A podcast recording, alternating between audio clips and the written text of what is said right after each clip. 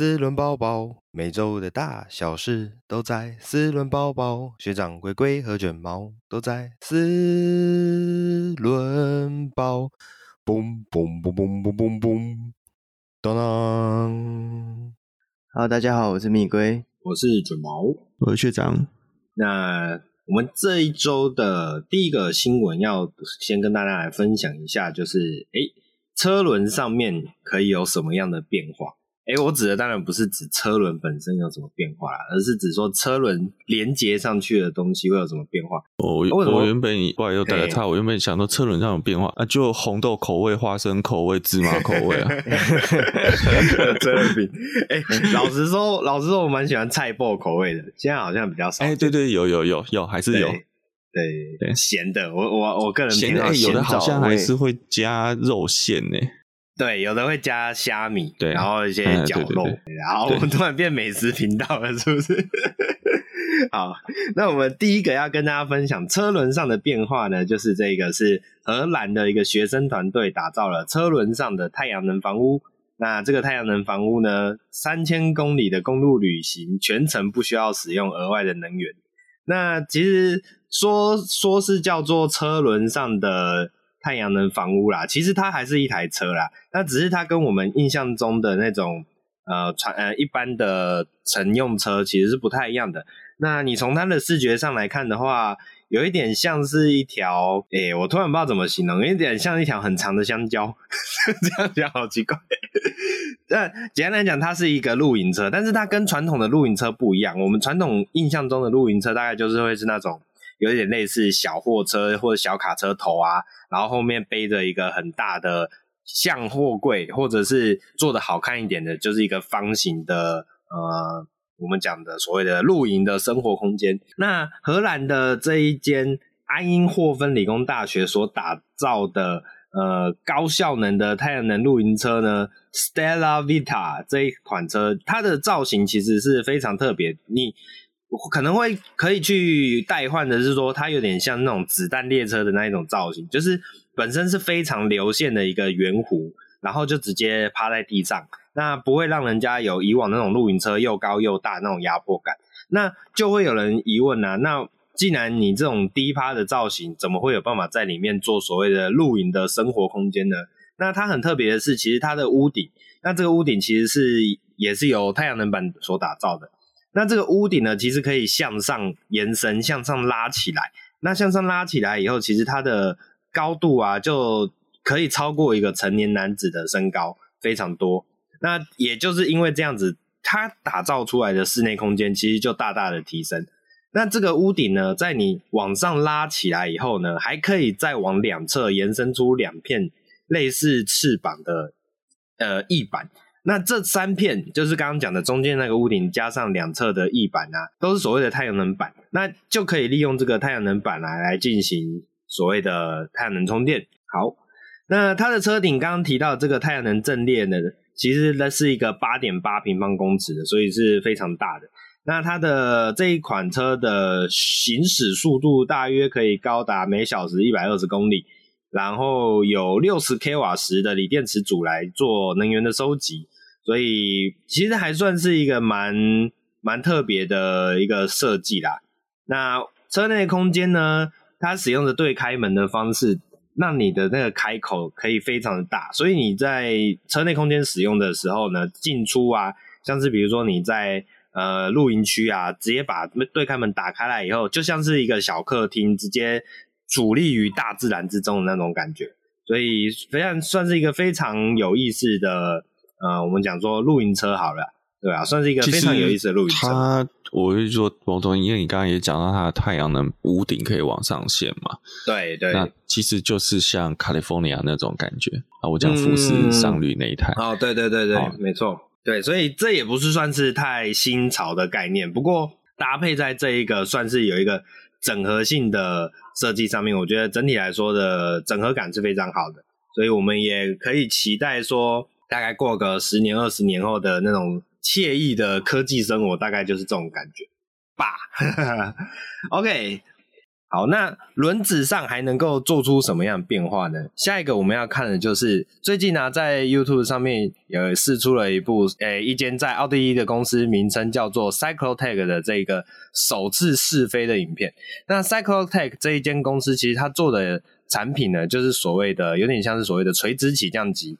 那垂直起降机跟我们的四轮猴有什么关系呢？那很特别，其实就是因为它这一台垂直起降机啊，它的造型上面看起来就像，诶、四个轮子装在一个机体上面，对，这是非常特别啦。因为我们一般概念中的垂直起降机，大概大家最最认识的大概就是直升机啦。那直升机一定是上面有一个旋翼嘛。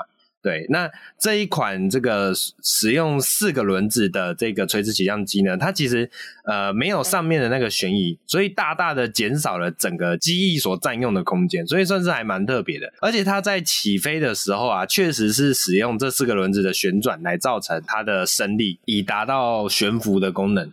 好，那。呃，讲到垂直起降啊，其实这个 EVTO 啊，那个不晓得学长有没有办法帮我们来做个简单的介绍？就是你上次在群主贴的那个四个轮子哦，它也不算轮子啦，直升机有点像直升机。没有，它它的设计很有趣，就是你可以看到它，我们以以以往我们在讲，假设像讲四轴好了，嗯嗯嗯，然后四轴这种东西是四个边角，它为了要让应力均衡嘛，因为你如果只有两只，你就会。会纵，假设讲你两只在纵在横向，那你就纵向俯仰的问题要控制。嗯、那你有四轴，嗯、为什么四轴就不需要机翼？因为四轴它就可以四个点做平均的升降或者侧倾这些。可是你仔细看那台 eVTOL，它的风扇旋转方向是像车轮一样的角度哦。对对对对，所以代表它的那个呃，它的那个举升风扇的设计是非常特殊的。虽然我还在参试图参透它的原理，呃，它的状况其实有点像是这样啊，就是呃，我们可以知道机一般的定义机的机翼，它是呃利用前前面比较厚，然后后面比较薄，去产生所谓的、呃、俗称的白努力原理。哎、呃，对对对，好，那就是躺平躺平原理啊，不是躺平原理。没有了，对，有白努力，白努力，它其实就它的它的功能，它白努力原理的呃作用方式是，你空气流过机翼，因为它的曲面的状况，嗯、因为你空气流它它空气流动，它到它会一起从前端。抵达机翼的后端，那因为上下两面的距离差，因为空气机有曲面嘛的距离差，嗯、所以它的呃上面的空气流速就会比较快，下面的空气流速就会比较慢。那在这时候就会产生密度差，所以下面密度高就会往上顶，是就产生所谓的悬浮力，可以这样讲吗？升，我们讲升力。啊，对，是是是，好，对，那。呃，所以你说机一定要很滑顺吗？或是机一定就是要像我们在教科书上看到的那么平吗？其实也不不一定，其实还是可以有角度。嗯、但呢，你比较滑顺，那气流流流会流得更顺更快，那那个压差就会效果就会更好。嗯、然后还有另外一个东西，就是我们在讲在学飞行的时候就会讲 angle of attack，嗯，叫 AOA。哦，机翼的 angle of 嗯、啊，不过这又讲多了。反正总之，的确，它这个轮子在转的时候，应该是有有某种程度去产生这样子的压差。对对，然后它其实就可以四个轮子都产生升力。是，它其实就可以想象是把好几片机翼装在这个轮子的范围上面。然后我再看它的做动解释的影片啊，其实这每一片小片的机翼都还可以在。去内部去调整它的角度，它一定有角度，对，它一定有每，因为因为你你一样想嘛，我同样的机翼，我在上面的时候，我讲就看到我们觉得是机翼的正向的时候，那它的升力往上，嗯、可是如果它往下，它绕到下面的时候，它变反过来的机翼，那这时候它会同样提供同对等往下的力量，那其实你应该是抵消的，嗯、所以如果它角度不变的话，就有这个问题。那所以我这时候我就说，它应该是它。那个那个小在轮子上，我们就称为轮子那个位置的地方的、嗯、那个小机翼，在每一个轮子的角度的时候，它同时会调整它每一个小机翼的 angle of attack，嗯，AOA，那你就会产变成说上面的升比 A 产生升力，然后下面的它可能可能有负升力，甚至它会反过来变成正升力，哈、嗯，这个就看它怎么怎么去设计。然后当然侧转到侧边的时候，你看你是要前进后退，一样可以做到同样的。用角度去调整啊，不过这个步进马达的变动速度要非常的快，要非常的精准，而且要非常的快。对对对对，这也是可，应该说这也是这一种架构最挑战最大的部分啊，我是这样觉得。哦，学学长刚刚讲到这个叫做利用的是白努力原理嘛，所以又可以叫做所谓的躺平原理。对，所以这一台飞机可能可能没办法飞进中国。好，那讲到起飞啊，那我们下一个就要来聊的是保时捷的七八 Cayman GT4 RS 缔造了纽北赛道的新纪录啦！啊，我想问一下，是 RS 还是 RS Two 啊？因为我的 RS RS 嘛，因为我的新闻稿上面写。标题写 RS Two，然后内文写 RS，所以有点乱掉。RS 而已，然后而且它也不算新，它只是说缔造了新的七一八记录。是是是是，好，因为九九一还是比较快。哦，九九一还是比较快。九九一九一一系列的还还是比较快。那 Porsche 的七一八 Cayman 啊，GT Four 啊这一款车啊，其实终于要迎来了车系最强悍的 RS 的版本了。那这一款。RS 版本呢，预计会在十一月正式亮相。那在亮相之前呢，原厂也在所谓的诶纽柏林赛道，我们也跟大家分享过很多次。那这是在纽柏林赛道的北环赛道啊，做了一次挑战。这次的718 Cayman GT4 RS 在七分四秒五一一内跨越了较短的二十点六公里单圈赛程。成绩比它的下一阶的718 Cayman GT4 快了二十三点六秒。那这款中置引擎跑车配备了赛车座椅，确保驾驶安全呢、配备了米其林的 Pilot Sport Cup 2R 的轮胎啊。这一次的测试中呢，也有公证人在场确认车子的状况，所以算是诶、欸、踏踏实实的、真真实实、实实在在的获得了这个成绩。这个这一句这个是不是有在偷酸哪一台车？目前想不到，目前想不到案子的是哪一台？但是其实我要我要说的是说，当因为这个成绩其实这这个礼拜做出来的嘛，嗯，对。那应该说上周末做出来的。嗯、那其实有这个，因为 U 这个纽柏林有一个 YouTuber，那边有一个 YouTuber，其实他就住在纽柏林旁边，所以他常常拍相关的试车影片。嗯，那就是车子在纽柏，而且他他的试车就是开进纽柏林跑。那他其实有稍微提到，其实那一天在测试的时候，他有看到。那他有提到，其实因为他在他在旁边赛，因为纽柏林某一些区段是可以，其实就在马路边，然后那是开放区域，所以大家都可以站在那边看赛道上面跑的车子。嗯，然后他在看到，他有提到说，他在看到中间的时候，有看到呃，这个类似官方，哎，我说就是保时捷的这个类似制作组在那边录影。然后就可能要做一些记录画面，然后中间就有提到，好像这一台 GT4 RS 有刹车的问题哦。那所以那一天其实他分了好几次跑，并不是一第一次跑就跑出了这个所谓的最佳时间。嗯，所以看似来，我觉得虽然这个成绩现在是这就是好像也是创了新的 GT Four 的成绩，但就他的角度啦，他觉得还有进步的空间。了解了解，OK，好，就车子的状况似乎不是最好的，是是是是，对。那我们身为媒体，总是要有正反方的表述啊。那我们 正方的表述是来自于保时捷 GT 产品线总监所表达的，就是他想说的是，保时捷的顾客和车迷啊，一定要拭目以待这一款。诶，将极致驾驭体验视为优先首要目标的纯粹跑车。他提到718 Cayman GT4 RS 是一部绝不妥协的动力机器。虽然赵学长刚讲的，哦啊，对了，他可能是不妥协，但是他他他绝对是最强的七一八这个我觉得毋庸置疑。呃、因为对现在最强的七一八就是 GT Four 嘛。嗯嗯嗯。那 GT Four 当时我们有考虑为什么它叫 GT Four，就是因为它是参加。GT Four 赛事的车种，当时做出来就是要来拿来比赛的，所以它是以一个赛道使用为主、街道使用为辅的车型。嗯、那 RS 当然就是它的顶尖中的经验，就就加加 M 三，然后又出了一个 M 三 Competition，是，然后之后要再出一个 M 三 CS，对不对？欸、或是 CSL，好，那那个，所以你说，呃，就像 GT Two 出了 GT Two R 九一 GT Two 出了九一 GT Two RS，然后为了做记录又出了一台九一。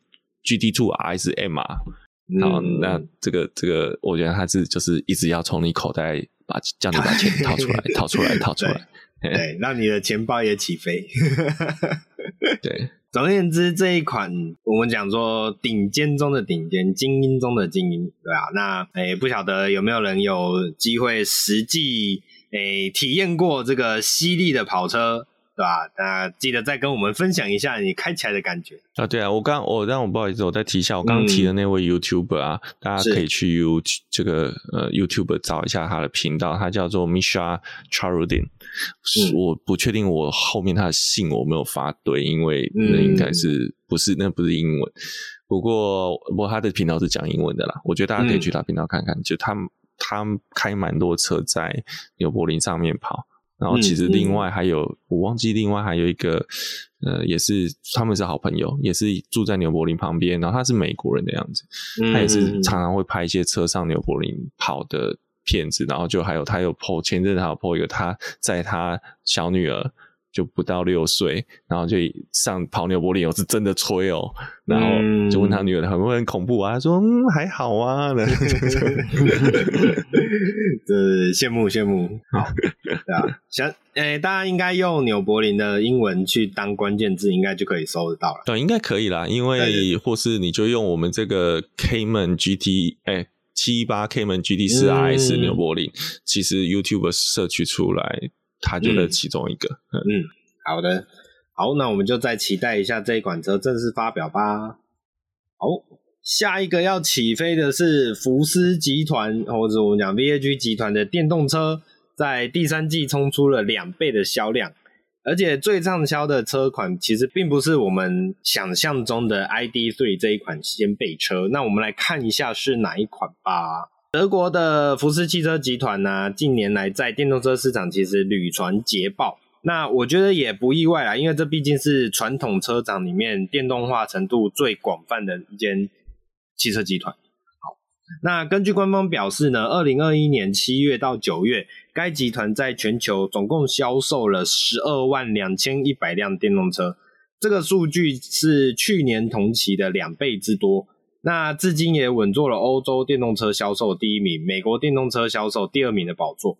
那美国电动车销售第一名，我想不意外，应该就是特斯拉了，毕竟是有主场优势嘛，而且特斯拉也是诶、所谓电动车的元老，可以这么讲。那呃，另一份统计指出，福斯集团在二零二一年累积至九月，共在全球卖出了二十九万三千一百辆电动车，其中在中国的销售力道也正在回升当中。福斯汽车集团表示呢，他们在第三季加快了新车交付的时程。以今年上半年来说呢，该集团在中国总共交出了一万八千三百辆电动车，但光是七到九月的第三季呢，就销售了两万八千九百辆电动车，而累积的四万七千两百辆车，也占了集团全球电动车销量的百分之二十四。所以简单来说，中国市场其实对呃，福斯集团真的是有它很举足轻重的一个地位了。好，那我们讲到，如果若以品牌来分类的话呢，集团所销售的电动车有百分之五十七来自 Volkswagen，百分之十八来自 Audi，百分之十一来自 Skoda，然后百分之十则来自了 Porsche。哦，那个我觉得这个数字来讲，其实蛮惊人的，就是 Porsche 目前的电动车产品。就可以占到百分之十的份额。嗯，没有，因为 Taycan 卖很好啊。对，就是然后还有蛮超还有另外一个问题是，我你知道为什么 Taycan 卖很好吗？因为它是保时捷最便宜的四门轿车。哦。它比帕拉梅拉还便宜啊。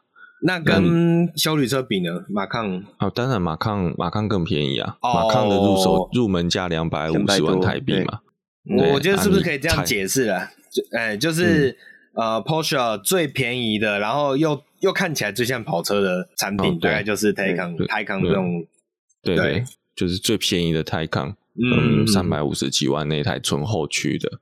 是是是，好。那原本大家一直以为比较接近呃 Golf 级距的这个 ID 三呐，这个电动掀背车会是第一名，结果没想到第一名反而是电动修理车 ID Four，那总共销售了七万两千七百辆，而刚刚提到的这个款 ID 三掀背车其实才第二名，交出了五万两千七百辆。那再来是奥迪的 e-tron、e-tron Sportback 这两款车型相加起来总共是三万六千一百辆，排名第三。而紧接着排名第四的就是我们刚刚聊到的 Porsche Taycan，卖出了两万八千六百辆的成绩。第五个则是 Skoda 的电动修理 Inyk iV，总共交出了两万八千两百辆车。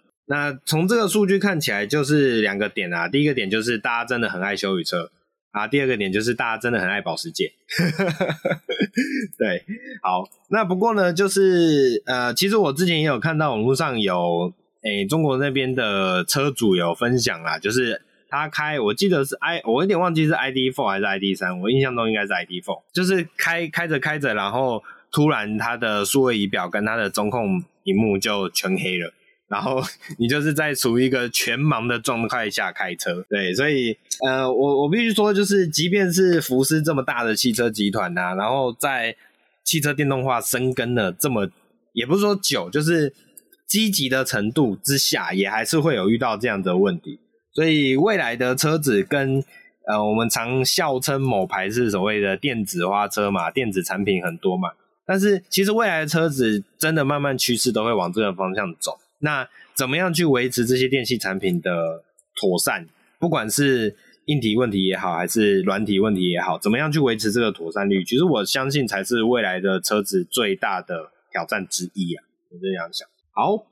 接下来要跟大家聊的这一款，哎，终于有我们日系车的名字出现啦，那个就是 Lexus 推出了全新的休闲越野车，而且传出要搭载最新的轻动力系统。没错哦，这并不是传统的汽油车，也不是现在最夯的电动车，它反而是轻动力燃料车哦。好，那我我不确定大家对呃特斯拉之前有。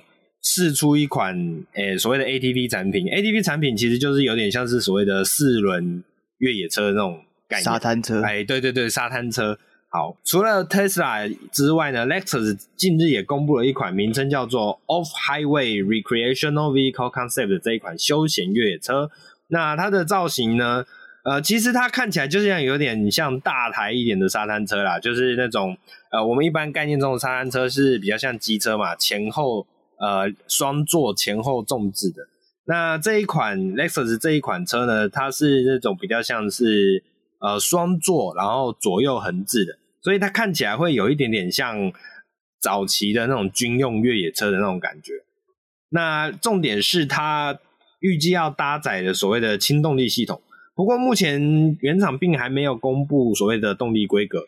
那预期会比照刚刚创下金氏世界纪录的 Toyota Mirai 的规格，保留传统的燃油引擎，但是将燃料由汽油改为氢气，再另外搭配电池组以及电动马达去达成它的功能。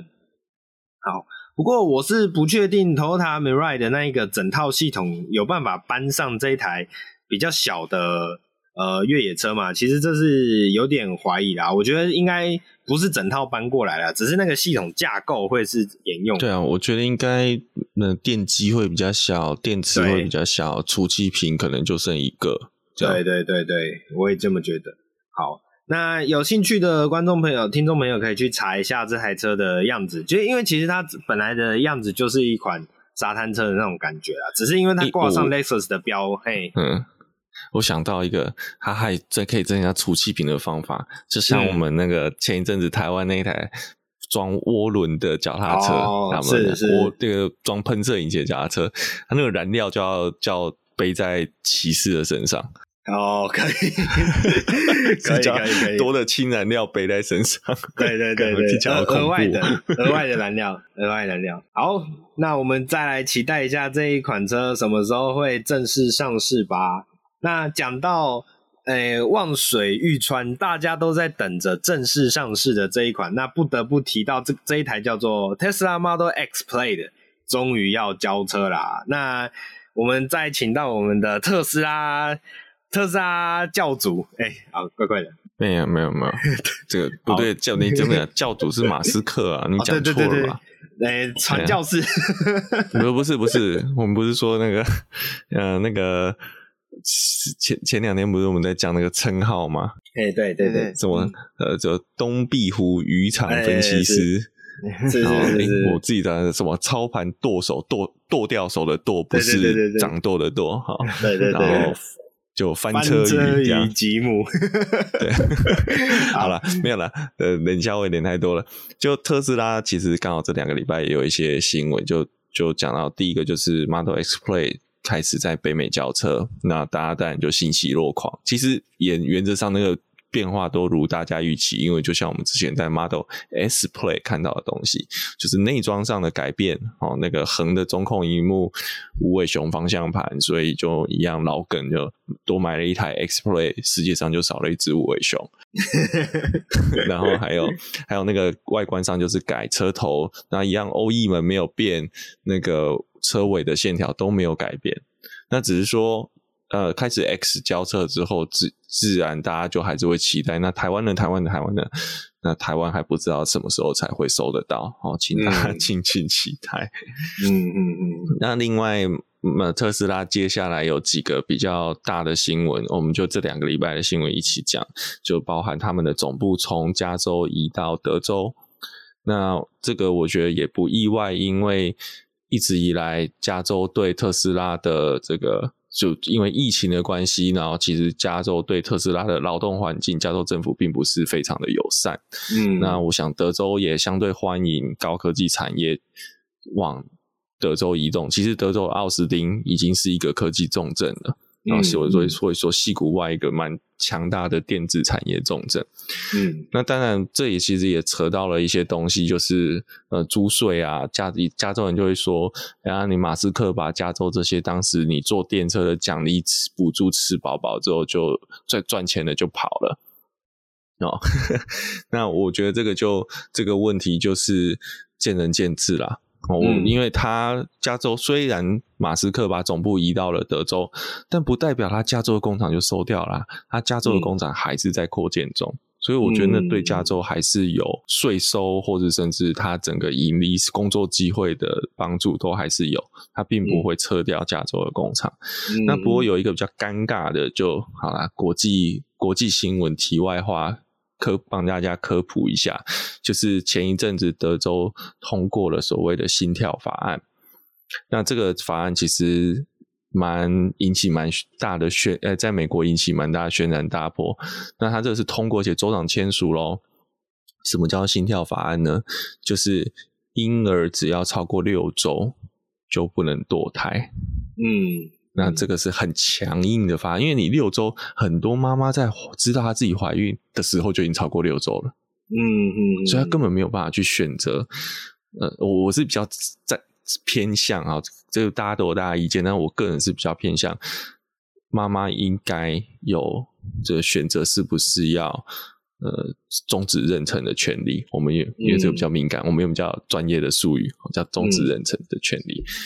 那当然，这个心跳法案签署之后，其实 这时候马斯克又在这个之后把总部搬到了德州。嗯、这时候，对，然后州长就说：“我相信像马斯克这样子的，就是就是这个科技科技巨头，也对德州的传统法案、传统保守政策是支持的。”然后马斯克就笑而不语，就是、就是说，我们还是少谈一点政治，这样。嗯。对，就是汽车归汽车，政治归汽车归汽车，政治归政治。对，那那特斯拉还有其他的新闻，就是包含说，呃，他们也在同时说说，哎、欸，我会做特斯拉会做 ATV，然后会做沙滩，刚刚像卷毛刚刚提的沙滩车。不不过，它这个 ATV 其实它有一台样车，但是那台样车并不是之后特斯拉的 ATV 会长那样，它那台样车是用一台雅马哈的沙滩车去。呃做基底，然后做个外观说，啊外观我们可能会像这个样子，但实际上那个那个还是一台油车，那个离电动的 ATV 落差还很大。那至于这台 ATV 什么时候会出来，诶，问马们在啊，这个等到第一台真的投投。交车了再说吧。我觉得我现在在看特斯拉的交车程序，都讲也不是讲特斯拉，你看路西叶也是交不出来，还没交嘛，讲那么久了，好，所以不是只有特斯拉这个问题。对，呃，然后 Ri 那个 Rivian 好像也没有开始，还没开始交嘛。Rivian 是那个那个皮卡嘛，电动皮卡，对对对对，好像还没开始交车嘛。对，也是。然后只闻楼梯响。对啊，接下来你讲闻楼梯响，然后看不到的。应该说看到样车，但是还不知道什么要交，什么时候要交车的，就又有两台 Cybertruck 跟特斯拉的 Roadster Two。那这两台在它的这个、嗯、那个呃发表会上面，其实也有提到，马斯克也有提到这两台会在，我记得好像是二零二三年吧。哦，他们预计二零二三年会交车，嗯、但是也蛮有趣的，就是在讲完的时候，诶 Cybertruck 的订阅画面以前还有分动力级距的，现在资讯全部都没有了，嗯、就回头只剩下一个下定的选项而已。他就这有，我觉得这就蛮奇怪的。嗯，之前还可以跟你选说我要比较高的版本，比较低的版本啊，我要选配什么，现在都没有。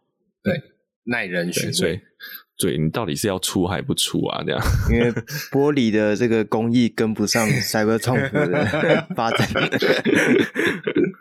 对，就不知道那个马斯克的 Sexy Cars 大梦到底有没有办法圆梦完成？对啊，呃，我这边补充一下，就是呃，哎，马斯克的首波的特斯拉产品啊，其实它从从它的命名可以连接到马斯克对 Sexy Sexy Cars 的这一个字词。这个词汇的概念，就是呃，大家应该比较熟悉的就是前面的 sexy 嘛，就是 Model 呃 S X，然后 Three Y。那 Three 的原因很简单，就是因为他原本想要申请的是 Model E，但是因为 Model E 的车款跟福特的呃以前的车款的名字有重叠，所以就没办法使用 Model E，所以只才改成了 Model 三。对，这也是三变成一变成三的这个由来。好，那前面的 S E X Y 我相信大家都比较熟悉。那后面的 Cars 其实就是诶、Cybertruck 的 C，然后 A T V 的 A，然后刚刚讲 Roster Two 的 R，以及最后一个是呃卡车头 Semi 的 S。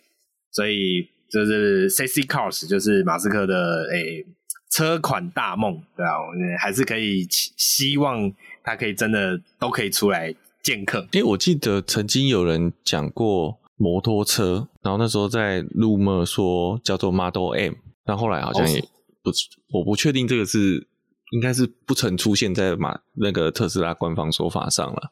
不过那时候大家有，有对大家有一度在说会不会出摩托车。现在现在不是最有名的 rumor 就是那个，应该不是最有名的，大家最期待的 rumor 还是 Model Two 嘛，就是那个所谓的。经济款的小车，对对对，没有没有没有没有。那这样我又我又漏掉一个新闻，对，这时候说没有 Model Two 这台车，嗯，他们有在做小车，但是这台车不会叫 Model Two，这个也是马斯克自己讲的。哦，是是是，如果我没有记错，是马斯克在 Twitter 上面讲，还是还是忘了，反正就有在这个礼拜有看到这个新闻，所以不会叫 Model Two，那会叫。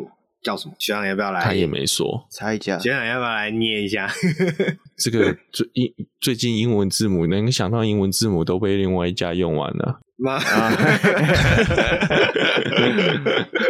可以可以可以可以。好，那我们 我们就留待这一周末的大题来跟大家聊这个话题。那国外新闻就到这边啦。不好意思，我再补一个新闻，好不好？我再补一个新闻，啊、那个。杜卡迪跟 FIM 就是摩托车的那个比赛，嗯，不叫汽车的叫 FIA，就是举办 F1 啊那些阿萨布鲁啊，不是举办那些世界级比赛的的单位。那摩托车叫 FIM，杜卡迪跟 FIM 签约，他们在二零二三年要由杜卡迪推出 Moto E 的统规赛车辆。哦，嗯，电动车，哎，这个就让人家惊讶咯。两件事情，第一个是，呃，就是为什么不是用之前的车型哈去演进？然后另外就是，啊，杜卡迪有做电动车？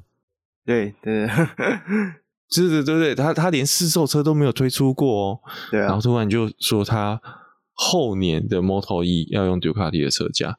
啊，我现在这台车也是还没看到影啊，这是是一个非常新的新闻，就是呃，大概在呃，就是我们录音前一天才才刚好那天晚上在签约，嗯，所以还算很 hot，那没有更多的讯息可以分享给大家，之后有听到再来跟大家讲。嗯嗯嗯，这个我们要要求 Gogoro 赶快想办法去拦截一下，对，抢下这个市场。那那那那 Gogoro 这样变成是跑了圈数，不会不会，他可能就跑圈数一样，然后就是回头像早年的那个电动方程式，就跑到一半赛事一半的时候，大家要回 pit 去换电池。对对对对对，进 pit 的快速换电池。之前电动方程式是有两台车，然后做一样的设定，然后他是车手要跑开回去 pit，马上跳下来还车，再开第二台出去跑，把比赛跑完。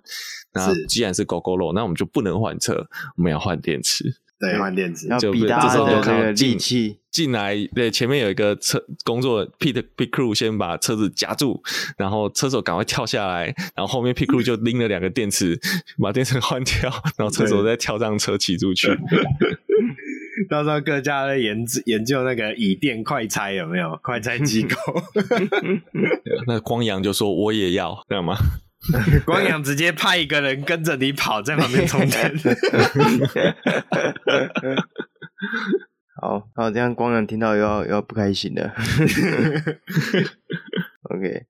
好，那本周的国内新闻，第一则新闻是玛莎拉蒂的全新中置引擎的超级跑车 MC20 已经正式底台发表了，那并开出了一千两百八十万的售价，直球对决这个兰博基尼的 Huracan Evo 配跟迈拉伦的这个 Artura，那誓言以纯正的赛车血统。以及许多车坛所见的创新设计跟技术，宣告新世代的海神超跑正式回归。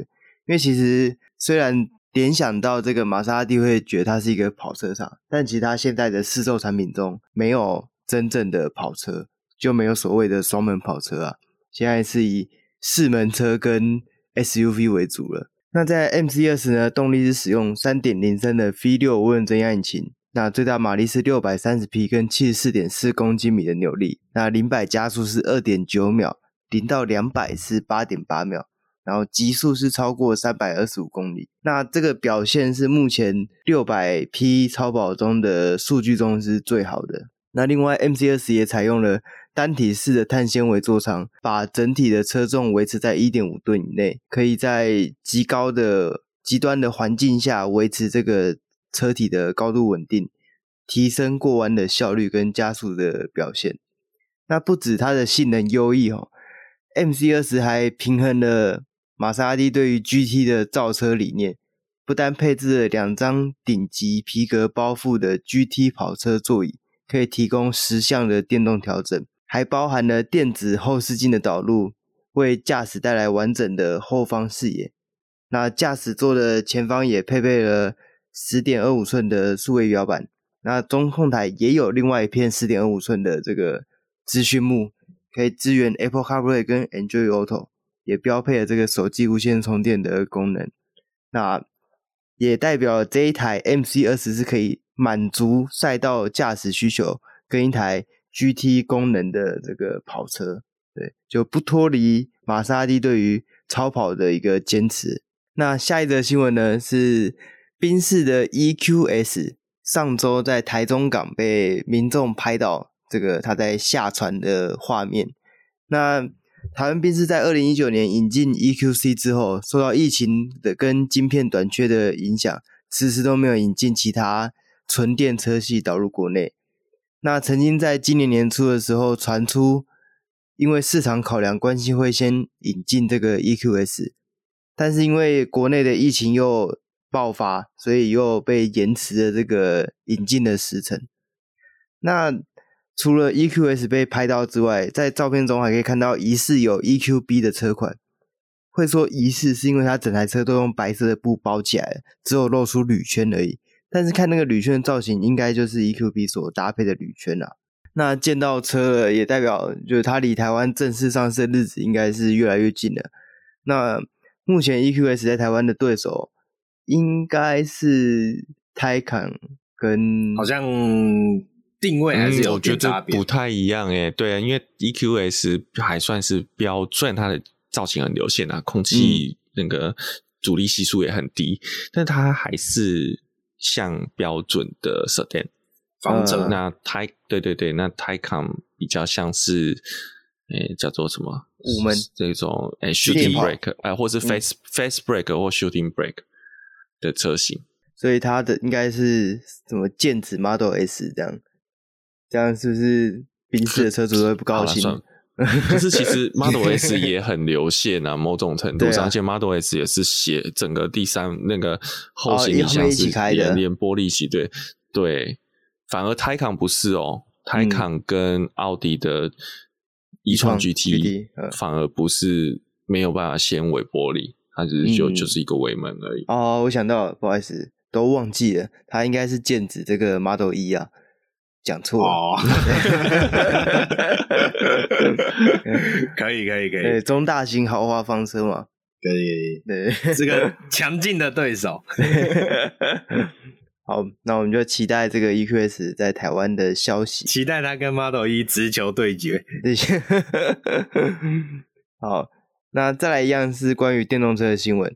那过去台湾其实有实施这个电动车免征货物税的优惠，那出厂完税价一百四十万以下得免征最高二十一万的税额，那出厂价如果是超过一百四十万的话，则是减半课收，那成为许多电动车品牌新车能在台湾的这个车价门槛让利的主要诱因啊。那经济部常经济部常务次长也提到说。